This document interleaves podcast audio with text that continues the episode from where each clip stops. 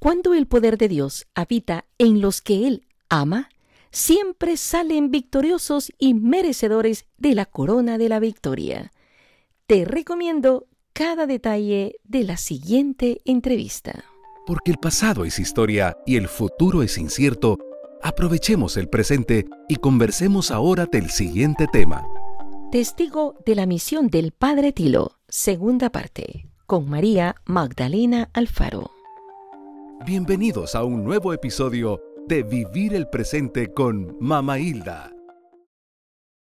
Lo que nos faltaba escuchar de la guerra fratricida en El Salvador de los años 80, en la cual la Iglesia, por salir en la defensa de los más débiles, fue confundida, señalada, solo por ser la defensora que salía al frente a socorrer a los perseguidos, secuestrados, desaparecidos, cateados, heridos, fallecidos y a las familias sobrevivientes de los dos extremos del conflicto. Parte de esta historia nos explica en esta segunda parte María Magdalena Alfaro, a quien le tocó vivir en carne propia tanto la increíble misión de evangelización del Padre Tilo en Aguilares, un municipio del departamento de San Salvador, como la triste persecución de todos los servidores del Señor. Escuchemos con atención a María Magdalena. Magdalena, bienvenida una vez más con nosotros. ¿Cómo se encuentra? Gracias, María Hilda. Soy María Magdalena y me siento muy bendecida. Gracias a Dios porque desde las 5 de la mañana nos levantamos a hacer oración y madrugar con Jesús es lo mejor que nos puede pasar en el día. Amén, amén. Tienes toda la razón. Como quien dice, darle la primicia de nuestro día, los primeros minutos a Él. Alabado sea el Señor. Y sobre todo porque sabemos que Dios te tiene a ti como instrumento para que nos reveles, nos cuentes, nos narres cosas, detalles que, que, solo tú sabes porque los viviste en carne propia. Habíamos dicho en el capítulo anterior que ya eh, se, había, eh, se había experimentado el dolor y el gozo de, de, la glorificación de la resurrección del Padre Rutilio, eh, su martirio y su funeral. Pero después de todo eso, ¿cómo quedó la parroquia de Aguilares? ¿Cómo quedaron todos los servidores y los sacerdotes jesuitas dentro de la parroquia de la Divina Misericordia ahí en Aguilares, Magdalena? Después del cateo que hubo y que se llevaron a los sacerdotes, yo también salí y fue, fue horrible, fue horrible porque eh, habían unas hermanas que fueron traídas de sus casas, de las comunidades del campo, como Emma de, vino de Potrero la trajeron de Potrero Grande y había otra hermana, una señora de allí de la cabaña, que las anduvieron en un jeep exhibiéndolas por toda la, allí por todo Aguilares para que las vieran que esas eran las mujeres revoltosas, decían ellos. Y, las, y, y, y, ellos querían encontrarme a mí también, pero yo ya me había ido yo. No digo que a estas hermanas Dios no les ayudó, sí, pero, pero uno tiene que hacer lo que uno puede y lo que uno no puede, eh, el Espíritu Santo lo hace. Y la verdad es que yo, yo tuve que salir, yo tuve que salir de allí porque yo dije, si, si esto están haciendo con, con los sacerdotes, ¿qué no van a hacer conmigo? Sí, Entonces, sí. Y si mi papá se fue primero como alumbrado por el Espíritu Santo y se llevó a los dos hermanos mayores, yo también dije, pues yo también me voy. Y mi papá se fue para un lugar, yo no sabía ni para dónde se fue. Y yo le dije a mi mamá, mamá, yo me voy también y me voy a llevar a Daniel porque yo no quería que ningún varón quedara. Claro, claro. Porque este, se, los, se eh, los llevaban. Entonces nosotros nos fuimos para a la troncal, pero cuando todavía estaba oscurito no había amanecido bien, porque cuando se, se, metieron a la parroquia eh, todavía estaba bien oscuro. Sí, Magdalena, un poquito, de, un poquito de tiempo para discernir lo que aconteció. Estamos hablando del funeral en marzo, eh, abril y el principio de mayo, este, e, ¿en qué fecha fue el cateo? ¿Fue de inmediato o fue a las semanas? Porque todavía, todavía habían ustedes, habían querido seguir trabajando, ¿no? En las comunidades, ¿o no? Sí, nosotros seguimos trabajando, pero, pero ya no fue igual. Fue poquito tiempo lo que ellos dejaron de, de, entre el, asesinato y, el cateo. Ah, Fue muy poco tiempo. No, ellos querían darle continuidad a lo que ya habían comenzado, a, la masacre y a la barbarie que se cometió con todos. Sí, y, sobre todo porque los otros sacerdotes jesuitas eran extranjeros y ya, la, la, persecución había comenzado con los extranjeros, ¿verdad? Sí. Ajá. Y el padre Tilo los cuidaba. Sí, porque a, a Mario Bernal, que era argentino, lo sacaron. Entonces fue cuando el padre Tilo se, se pronunció en la misa de, de Apopa y, y se unieron todos los de la arquidiócesis, todos los sacerdotes estaban eh, solidarizados con el atropello que se había hecho a Mario Bernal y lo sacaron y lo mandaron hasta su tierra, Argentina.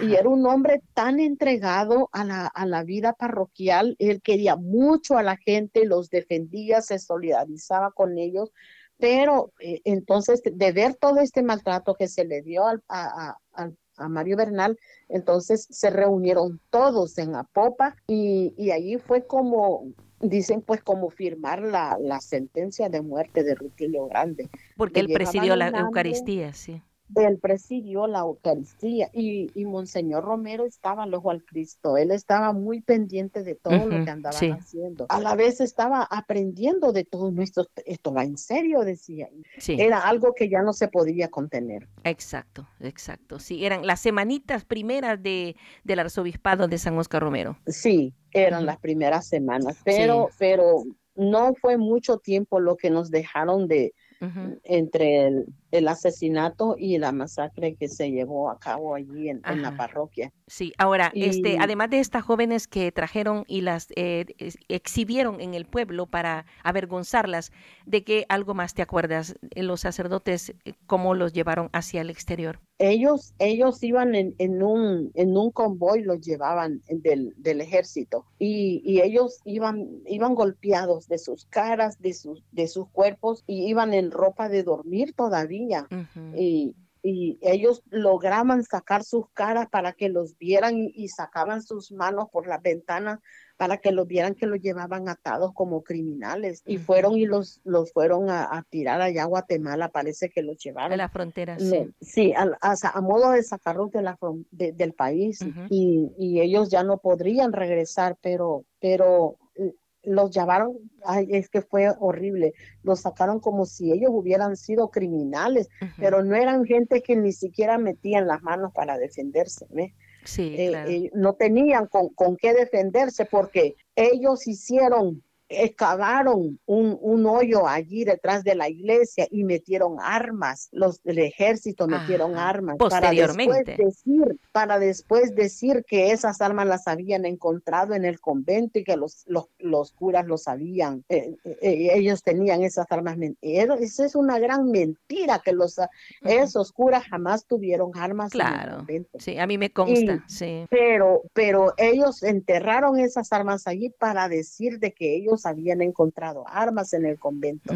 y, eso fue una gran mentira, parte del, del, atropello que ellos estaban cometiendo en, en, esas personas. Era, era algo injusto, pero, pero como dice el siervo Job, yo sé que mi redentor vive y se va a hacer justo. Ahora bien, ahora cuéntanos un poquito sobre tu salida. ¿Fue, fue realmente eh, impetuosa, rápida, de emergencia? Eh, cuéntanos esos detalles, eh, María. Cuando ya quedó todo muy en silencio y, y, no, ya no sonaron las campanas, ya no se oyeron lamentos y gritos en el convento, entonces en, de nosotros se apoderó un temblor y un temor, dijimos, quizás nos mataron, le decía yo. No, mi hija me dice mi mamá, esperemos en Dios que no, que no haya pasado a tanto, dice, este, pero, pero ya no se oye ruido. Y en eso mi papá se alista y se lleva a los dos varones mayores. Y después, este, yo veo que mi papá se fue calladito, solo habló con mi mamá y mi mamá no dijo nada. Y, y, después mi, mi, papá se fue y dije yo, mami, yo también me voy a ir. ¿Y para dónde te vas a ir? Yo no sé para dónde, le dije yo. Mi mamá se quedó con ese gran dolor que de, iba sin de, no saber para dónde yo iba. Y me llevé al niño. Al, al, al, en ese momento pues era un niño, el, el, el, menor de los varones. Y, y nos fuimos y medio paró un bus porque porque no estaban parando los buses que venían de al lado de Chalate, de Aguilares, no estaba saliendo ningún Claro, bus. claro. sí. Entonces, los que venían de Chalate, medio se paró uno, pero de volada nos subimos los dos y salió y jamás volvió a parar en toda la carretera. ya, Hasta que llegamos a la terminal y en la terminal, pues yo estaba ahí en el bus y yo no hallaba para dónde irme y no me bajé. Y entonces me dice el, el chofer, ¿para dónde va usted, señora? Me dice. Y no sé, el Espíritu Santo me sacó y me dijo, pues voy para Domus María. ¿Y dónde queda eso? En mexicanos, le dije yo. Ah, pues para allá, ya conozco por allí, ya sé dónde es, me dijo. Y Sí. me llevó hasta allá y yo dije, ay, bendito, y sin cinco en las manos, no llevaba ni cinco pero hasta allá me llevó Dios y po- eh, es que, es que Dios siempre ha estado con nosotros. Amén. sí. Entonces, y yo llegué a Don María y llegué a la comunidad de las Carmelitas de San José y ellas ya me conocían. Ujú. Tú no llevabas ni eh, maletita, ni bolsa, ni nada. No, solo nos pusi- yo me puse un vestido encima, pero debajo llevaba una blusa y una falda y a mi hermano también le puse dos camisas y dos pantalones. Por cualquier cosa, sí. Sí. Ajá. por cualquier cosa, no sabemos cuánto nos va a servir esto, no sabemos a dónde ni, ni cómo, ujú. pero Dios iba con nosotros, es como salir como, como Abraham, vete de esta tierra que Ujú. yo te llevaré a otra mejor. Amén, amén. y así fue, sí. a la confianza de Dios y a la fe puesta en Él todo Como, el tiempo. como huyendo, como, como para cuando la Sagrada Familia se fue a Egipto fugitivamente. Exactamente, nos ha tocado igualita la peregrinación. Y entonces cuando yo llegué a las Carmelitas de San José, allí a Domus María, allí había un refugio. Y, y ellas inmediatamente le, le llamaron a Monseñor Romero porque él estaba buscando y esperando noticias de Aguilares. Él ya sabía lo que estaba aconteciendo allá. Entonces, eh, más tarde que temprano, bien rápido llegó Monseñor Romero y me, y me encontró en una salita donde ya habían preparado las hermanas para que yo platicara con él. Y, y llegó, pero bien, bien asustadito. Él me dice, Ujú. hijita, me dice, cuéntame cómo estás, me dice, qué es lo que ha pasado en Aguilares. Y entonces sí fue cuando yo me desbordé a llorar y hasta entonces yo pude saltar, sacar mi, mi, mi ahogo que yo traía de, adentro. Sí, ahora Y cuéntanos a nosotros qué es lo que es- qué es lo que oíste en esa, en y- esa, Y en, en esa milita. yo le dije a, a Monseñor Romero, ay, Monseñor Romero, yo creo que los mataron, le dije yo, pero, pero es que solo se oían los gritos y los lamentos y los grandes golpes que le daban a las puertas y aquellas campanas que sonaban, pero muy desesperadamente y muy más fuerte de lo normal. Sería porque toda la comunidad estaba en silencio y eran la, como las cuatro y media, las cinco de la mañana, estaba todo oscuro y esas campanas repicaban y repicaban hasta que de repente se oyó una gran descarga de ametralladora, le digo yo, y las campanas dejaron de sonar, le dije. Debe ser que mataron a, a Miguel porque Miguel era el que se había quedado listo para tocar las campanas en caso de emergencia. Ajá. Sí. Y- Eh, y- eh, eh, para, que, para que la audiencia interprete un poco más, esta fue una militarización. Fue un ejército completo que llegó con tanquetas, con fusiles Sí. en, para todo el pueblo. Eh, Era el ejército y la guardia, todos Todo. los cuerpos de Sí. militares llegaron combinados una invasión. Era como, como que iban a una guerra, como si nosotros hubiéramos estado armados para Sí. hacerles un fuego ajá. contra ellos, Sí. pero nosotros estábamos durmiendo, era, la, era de madrugada y nadie estaba pensando en atacar a nadie, solo Exacto. ellos en su cabeza. Siempre existió el, el deseo de reprimir, de, de, de acribillar, de asesinar, porque para eso habían sido preparados. Y, y como decía el padre Tilo, a ti, hermano, que andas armado, ¿por qué te, por qué te ofreces a acribillar a tu propio hermano, a tu propia gente, a tu propia familia? ¿Por qué lo haces? Reflexiona un poco, estás siendo utilizado. Eso lo decía él en sus homilías, pero la gente, pero esa gente no entendía. Sí. Ellos llegaron y atacaron, eh, ametrallaban a quien sea, hubo mucha matanza esa vez y, y, y a los, a los sacerdotes sabiendo que eran extranjeros solo los golpearon excesivamente con las culatas de los, de los fusiles, los sacaron y los sacaron así en ropa de dormir, los sacaron, los metieron en el convoy y los, y los mm, sacaron del país. Eso fue lo que yo le conté a Monseñor Romero y el pobrecito solo se, se, se amarraba, se agarraba la cabeza y se la apretaba, después se las ponía en su pecho y se abrazaba el solito y decía, Dios mío, Dios mío, ¿qué va a pasar ahora?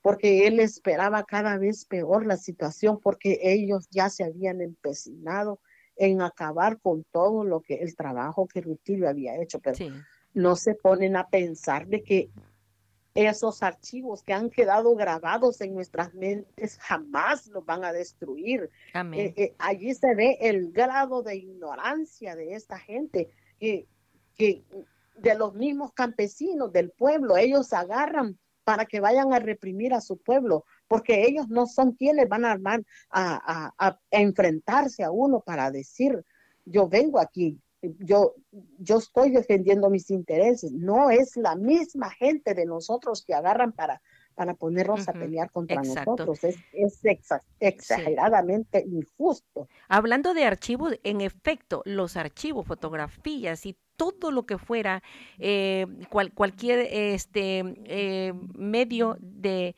de, ideas de lo que podría haber habido en la parroquia lo destruyeron, ¿no? Eh, lo físico que encontraron, ¿verdad? Exactamente. La biblioteca la destrozaron toda, toda, toda. Libros que ellos pensaban que podían utilizarse se los llevaron porque después que, que pasó todo eso, este, los, los, mm, las hermanas que llegaron para hacer limpieza y recoger las cosas que habían quedado, ya no encontraron unos libros. Un libro que yo consultaba mucho porque yo era estudiante de bachillerato en ese tiempo. Había una materia de letras que nos daban y yo consultaba mucho un libro que se llamaba Mil Obras. y, y, en la materia de letras yo consultaba mucho en ese libro y, y no lo encontraron. O sea que al, al menos algún estudiado por ahí andaba y entendía. Sí. Y se lo llevaron, varios libros se llevaron. Sí, eh, eh, eh, es decir, ellos quisieron con eso borrar la, historia, la memoria, pero como dices tú, en la mente y en el corazón, en el chip de cada una de las personas, eso quedó grabado.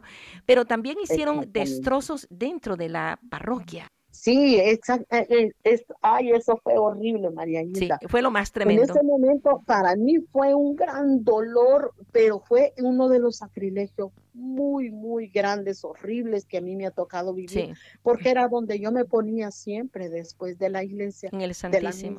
ponerme a orar en el Santísimo, sabiendo y confiando que el Espíritu Santo estaba allí.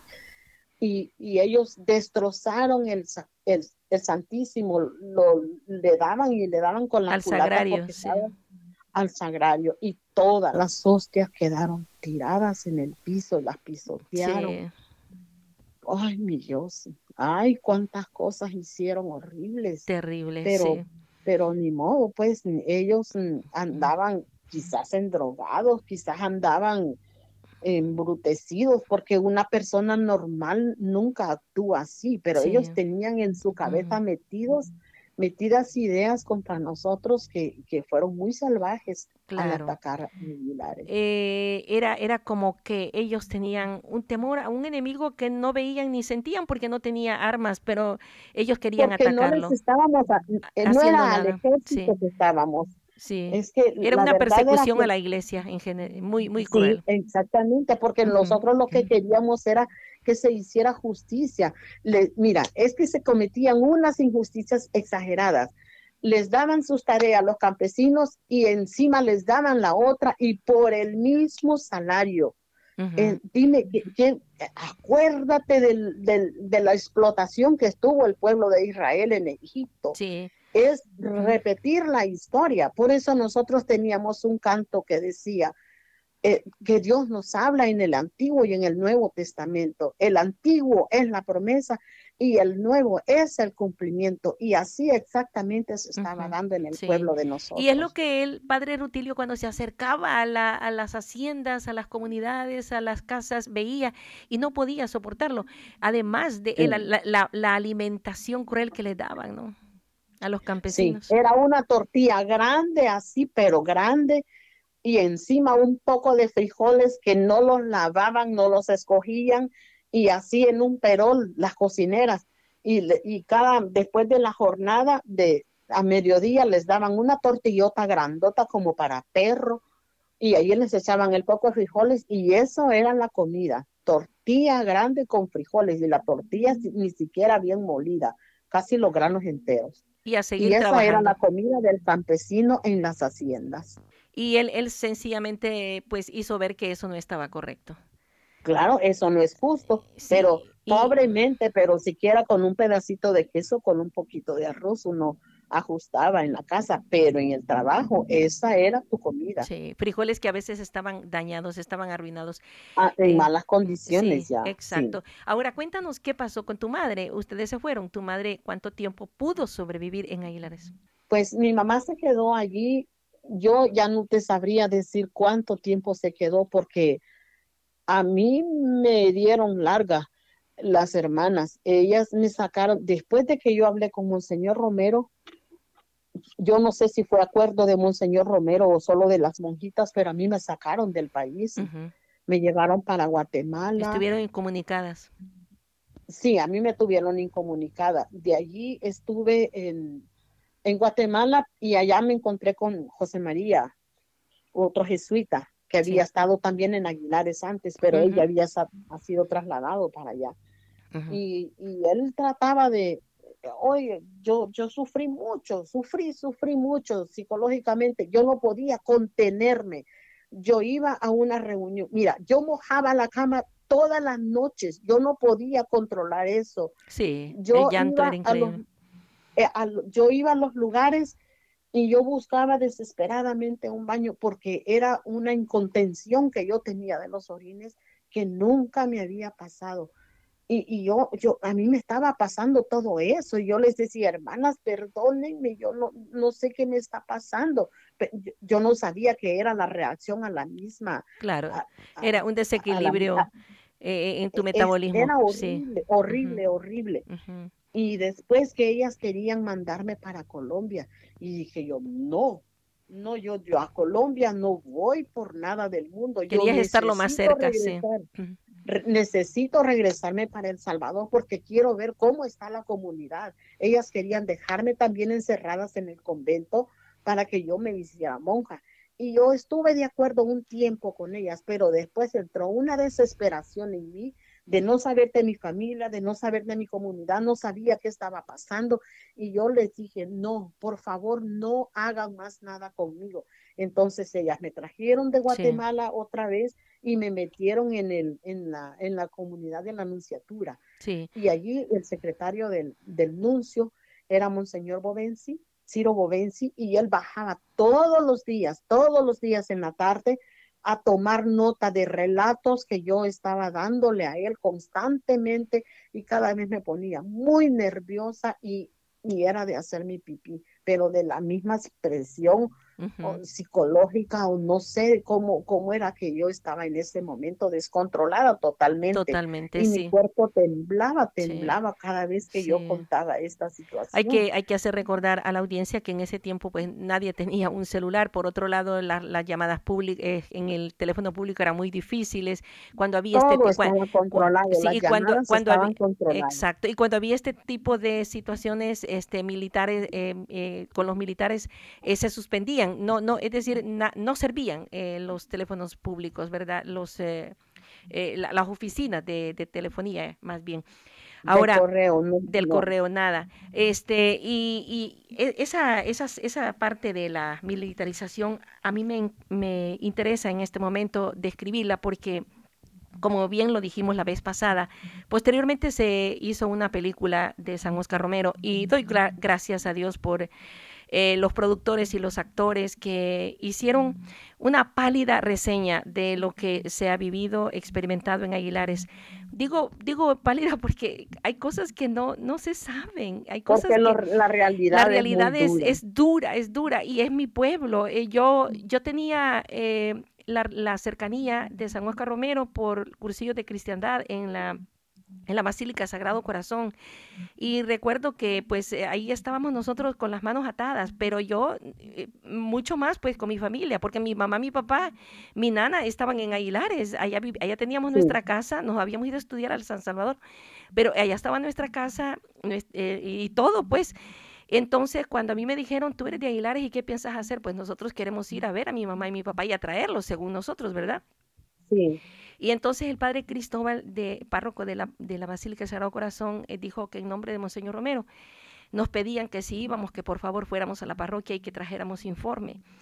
¿Y, cómo podíamos nosotros? No sabía. Entonces un cuñado me dijo, yo te acompaño.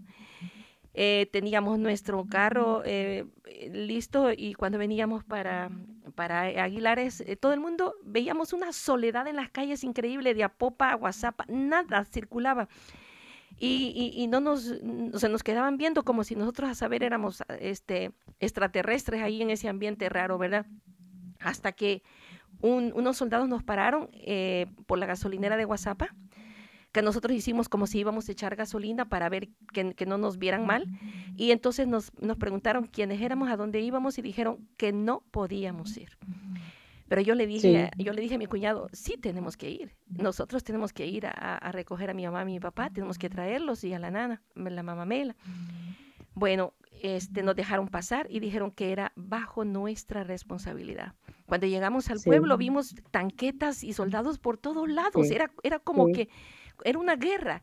Y entonces nos bajamos y con humildad, ¿verdad? Yo llegué llorando y todo y decirle, solo vamos a recoger, mi mamá y mi papá están, están mayores, están solos.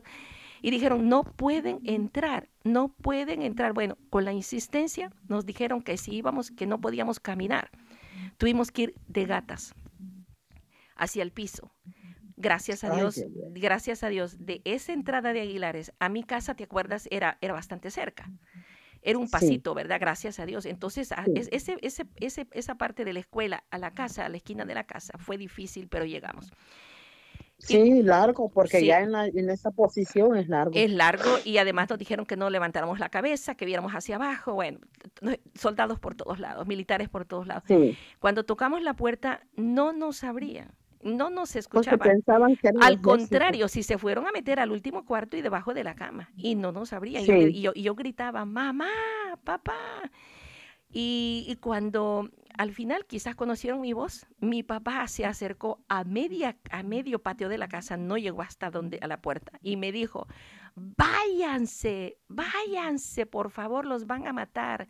Solo queremos saber si están vivos, cómo están, no les ha pasado nada. Váyanse, que aquí como teníamos una tiendita, aquí tenemos que comer. Por favor, váyanse. Pero me dio una orden. No tuvimos más que venirnos de gatas de nuevo de regreso solo a contar lo que habíamos visto, lo que habíamos sentido y no supimos más de la parroquia ni nada. Pues llegamos con ese informe y le dijimos, no, no, no, no pudimos pasar de ahí, de esa esquina, ¿verdad? Sí, y, e, e, eso es cierto. Sí, y, y, eso que tú estás diciendo, así como yo, como otras personas, no lo saben, Magdalena, y es, necesario porque, porque no está escrito, no está dicho. Este, es, eh, las personas que, que, lo vivieron murieron, las, las, las, las escondieron, no sé, las sacaron del país y no sabemos. Muchas personas murieron, la mayoría murieron porque fue un, una, hubo, hubo mucho muerto en esa ocasión. En las comunidades del campo murió bastante gente. Y ahí en la ciudad eh, lo que querían era sacar a los, a los jesuitas, pero también murió gente en la ciudad. Sí. Y, y, nunca se supo exactamente un número de, de, de muertos, pero sí hubieron. Y y lo que lo que me dolió también la ofensa que les hicieron a estas mujeres que fueron que fueron exhibidas muy vergonzosamente porque parece que las desnudaron.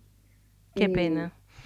y las andaban así en un jeep dicen exhibiéndolas que, que miren estas son las mujeres revoltosas que han andado sublevando al pueblo y, y, no pues ellas solo eran delegadas de la palabra. Amén. Acércate un poquito que se oye suave Magda este, eran eh, delegadas de la palabra, pero, pero de esas mujeres bien comprometidas. Recordémonos que, con Jesús anduvo un grupo de mujeres y esta era de esa calidad, mujeres comprometidas con el Evangelio, con mujeres que no querían ser unos cristianos temerosos, sino unos cristianos con valentía para seguir adelante con, con la, con la evangelización que, que, el padre Tilo había llegado a comenzar y ellas decían que iban a ser los precursores de todo esto. Pero esa, les hicieron vivir esa vergüenza a ellas y la no, y les hicieron muchas cosas. yo sé, yo sé, Magdalena. Hay cosas que no se pueden describir ni decir, pero en, en resumen, tú y yo y la iglesia debe de saber, el mundo debe saber que tenemos muchos mártires más muchos mártires más eh, en todo el país, ¿verdad? Bueno, sin contar los del Mozote, que son más de mil. Pero dentro del oh, ámbito, dentro del ámbito de Aguilares, este, tú tienes caras, eh, nombres de personas que sabes que fueron martirizadas y que ya no, ya no están con nosotros. Sí, hay muchas personas. Mira, solo de la familia Martínez, allá en la colonia Salinas, ay, eso es muy doloroso recordarlos porque una de ellas, pues era mi amiga, era la Juanita. Sí. La Juanita Martínez. Mi prima. La Ercilia. La Ercilia. Sí, nuestra Jesús. Oh, mi Dios bendito de esa familia. Murieron siete.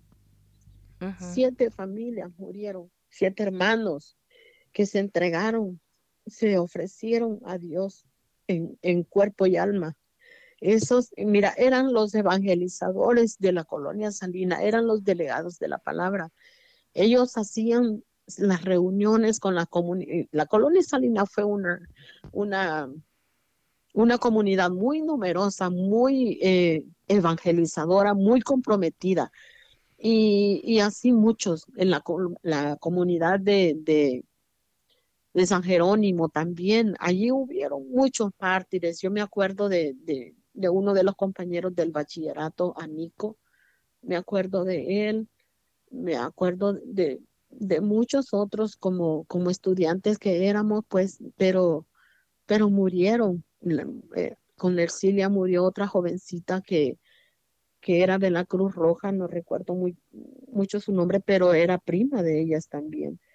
Y, y ah, bastantes. Es que no recuerdo los nombres de ellos, pero, pero la gran mayoría de los delegados comprometidos con la palabra de Dios fueron acribillados. Muchos, muchos de ellos, de los pocos que yo me doy cuenta que están vivos o que y la pareja de, de Patti, de Patty y de Oscar. Oh, Patricia y Oscar eran, esos eran campesinos delegados de la palabra, de los más comprometidos, esos murieron allá en la popa, donde murió Juanita. Y, y los niños de, de, la de la ticha, la ticha le decíamos, y de Oscar, ellos llegaban y nos decían, este, voy a dejar a mis niños, me los pueden cuidar un, un, este día, los tengo que, tengo que ir a trabajar. Y nosotros le decíamos, sí, cómo no, déjalos aquí, Pati, y nosotros los vamos a cuidar. Y nosotros no sabíamos cuál era el trabajo de ellos para decir, nosotros estábamos cómplices de ellos. Como aquí viene, por ejemplo, una señora o un señor y me dice, mire, me puede cuidar mi niño, voy a ir a trabajar.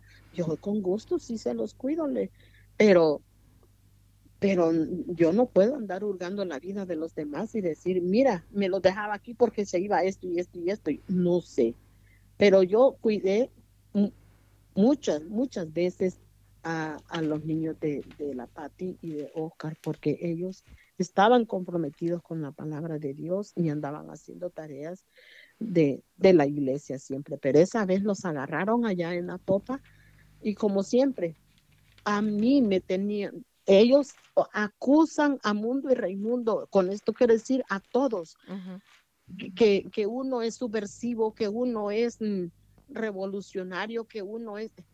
Pero, pero por favor, en mis manos yo jamás, pero jamás de los jamás he tenido un revólver, una pistola, qué sé yo lo que se ocupa. Igual a Jesucristo, ¿verdad?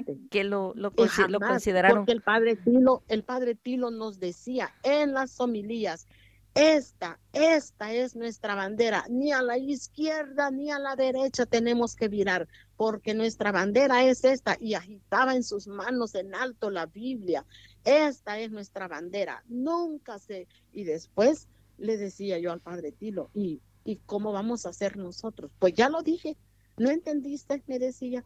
Esta es nuestra bandera. Y casi que me daba con la Biblia en la cabeza. Esta es nuestra bandera, ni a la izquierda ni a la derecha, hija. Nosotros mantengámonos en los caminos de Dios y en los caminos de Dios hasta la muerte. Pero es la promesa de Dios. Yo estaré con ustedes hasta el fin del mundo.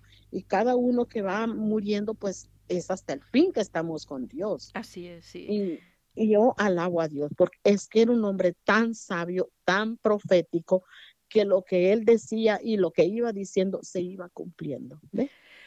Enseguida, amén, amén. Eh, tienes toda la razón, Magda, de verdad que esto se le llena un, se le hace un nudo en la garganta. Pero este, hay una parte que también tienes que describir en cuanto llegó a tu conocimiento eh, el hecho de que San Oscar Romero estaba ya enterado de todo esto y tuvo la valentía de llegar al pueblo, ¿no es verdad? Con la comunidad.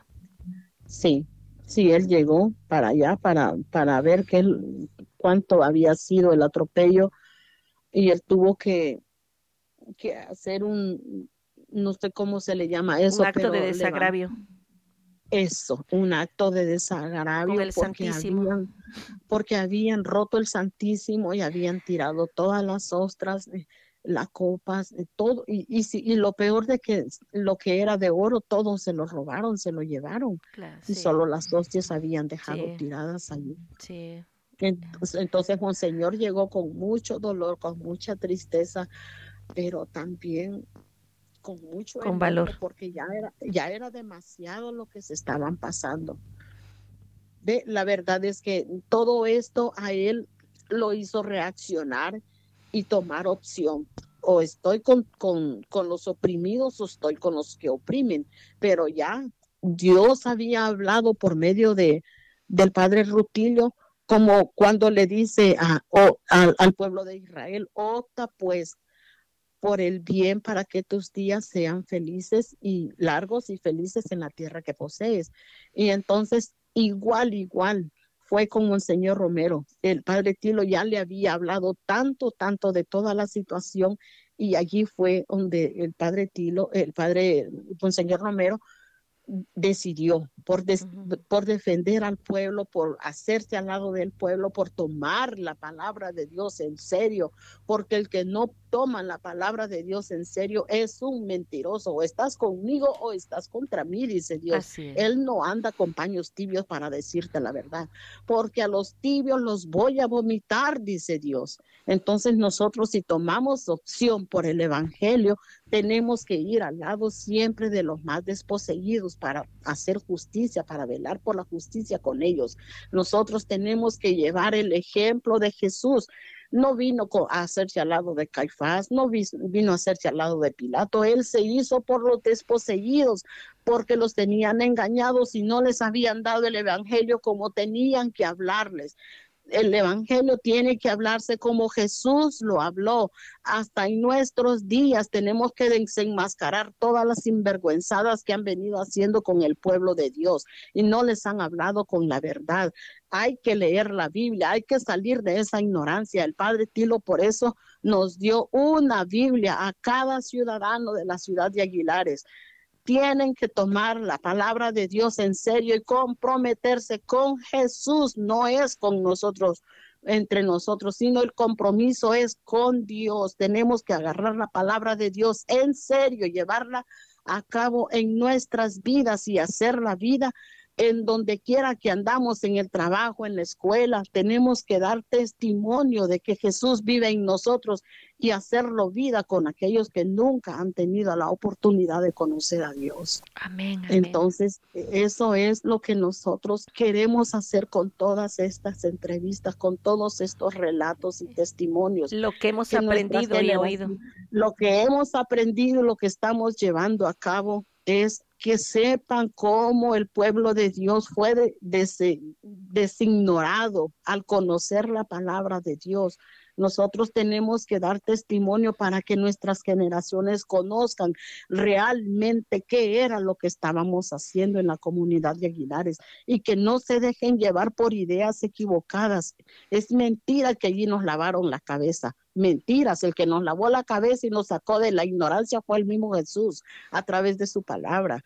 Eso es lo que él venía haciendo con aquellas multitudes que se reunían en, los desiertos en los olivares, donde él les hablaba de las parábolas del reino de Dios, de, de, hacer justicia, de, los, de la ignorancia en que los habían tenido, creando leyes injustas que, en los que no se tomaban en cuenta los intereses del pueblo, sino solo los intereses de la oligarquía. ¿ves?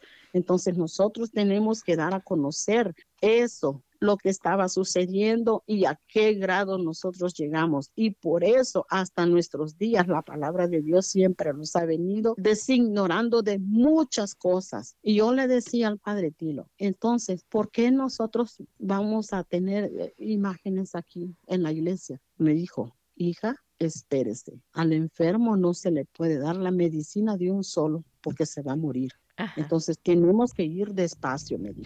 Pero ellos estaban bien claros de que no teníamos que tener imágenes en la iglesia, porque ¿qué haces tú con, con una persona que que está allí inclinada delante de una estatua de yeso o de madera que no le responde como dice Isaías y Jeremías.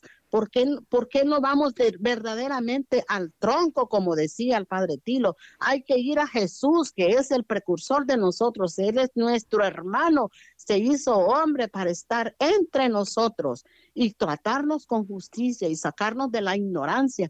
Eso es lo que hizo Jesús. Eso es lo que vinieron a hacer los, los sacerdotes a nuestra comunidad. Y por eso yo agradezco a Dios porque siempre puso gente en mi camino para bendición y para gloria de Dios. Amén. Todo lo que sucedió en Aguilares, yo lo guardo como un tesoro en mi corazón, porque son tesoros que no alcanzan polilla, porque no son tesoros que, que hasta el día de hoy a mí me sirven para ser una mujer designorada y llevar a cabo planes que Dios tiene conmigo y que tengo que realizarlos en mi comunidad donde yo vivo. Gloria a Dios, alabado sea Dios.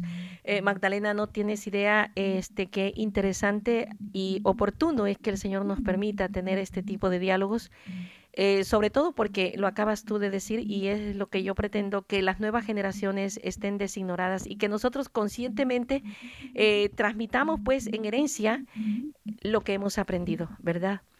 yo quisiera que en este instante tuviésemos la oportunidad, como la vez pasada, de hacer una oración pidiéndole a nuestro Señor que llegue este mensaje al corazón, no solamente pues como una vanagloria nuestra, como un entretenimiento, sino para que dé abundantes frutos. ¿Te parece, María Magdalena? Sí, me parece. Agradezcamos a Dios por la inversión de este tiempo presente y por los frutos que de Él vamos a obtener. Alabado y glorificado sea tu santo nombre en nuestros corazones.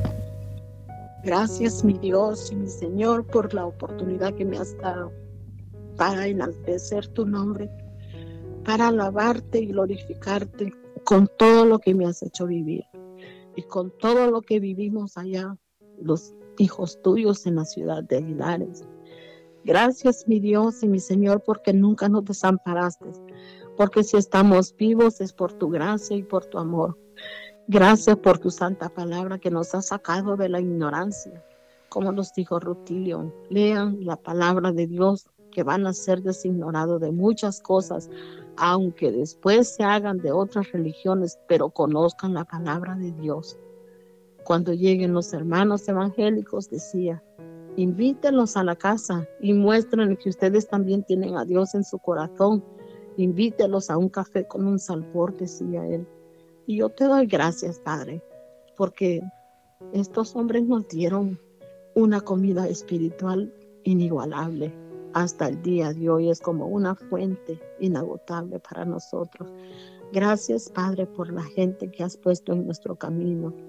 A Rutilio Grande, a los, a los sacerdotes que estaban con ella, y a las religiosas que decididamente se fueron a vivir allá. Gracias por Monseñor Romero, que también tomó una opción muy acertada. Gracias, Padre, por el valor que nos vas dando a cada uno de nosotros para continuar ese legado que tú nos has dejado. Gracias porque solo puedo decirte gracias por cada hermano que ha sobrevivido a esta tragedia en la que no podemos ver solo una tragedia, sino que vemos poder el triunfo de tu palabra, porque jamás será callada. La llevamos tatuada en nuestros corazones y en nuestros cerebros y jamás nos van a sacar ese sentimiento religioso, esa opción por los pobres, esa decisión que hemos tenido en nuestros corazones de seguirte a ti, Jesús amado, de, de llevar a cabo tu palabra entre nosotros y comenzar a construir tu reino de justicia entre nosotros. Ayúdanos a ser siempre valientes para seguir adelante con nuestros hijos, con nuestros nietos y las generaciones venideras que sepan la verdad de lo que nosotros vivimos allá en, en Aguilares. Había muchos momentos de alegría, muchos momentos de desesperación, pero tú siempre estuviste con nosotros, siempre estuviste según tu promesa, llevándola a cabo. ¿Quién dijo que fue, ser cristiano era fácil? Para nada, Padre. Tus apóstoles murieron asesinados, torturados, encarcelados. ¿Y por qué no nosotros? Tenemos que sufrir las consecuencias de amarte, de recibirte en nuestros corazones, de compartirte y de construir el reino de justicia entre nosotros, tus hijos. Ayúdanos, Padre, que tu Espíritu Santo siempre more en nosotros, no con nosotros, que sea en nosotros, dentro de nosotros, para que podamos siempre testificar que tú vives en nosotros, que en, nuestras caras siempre se vea una sonrisa, una esperanza de que hay un mundo mejor que tú nos has prometido. Y ese es el anhelo, querer llegar hasta donde tú quieres que nosotros lleguemos sea cual sea el sufrimiento que nos toque, quédate con nosotros, Divino Espíritu Santo, y danos la fuerza necesaria para seguir adelante. Bendice a todos los, los, los que se preocupan por llevar este mensaje adelante. Ayúdalos y dales fuerza, dales valor, que no sean cobardes, que no se avergüencen de ti en ningún momento, porque tú te avergonzarás también de ellos cuando tú vengas por tu pueblo. Ayúdanos a mantenernos firmes y adelante. Con el Espíritu Santo vamos a llegar hasta el final según la promesa de mi Señor Jesús, que Él va a estar con nosotros siempre. Bendícenos de acuerdo a tu santa y bendita voluntad, Padre, y ayúdanos a seguir adelante. lo suplicamos humildemente en el nombre de mi Señor Jesús. Amén. Amén, amén conociendo y aprendiendo más de nuestros invitados. Si en algún momento deseas conocer más sobre María Magdalena Alfaro o compartir con ella, la puedes localizar en el teléfono 323 598 9186. Te invitamos a nuestro siguiente episodio, del cual juntos podemos aprender. Preguntas, comentarios o sugerencias al correo vivirelpresente arroba mamailda.com.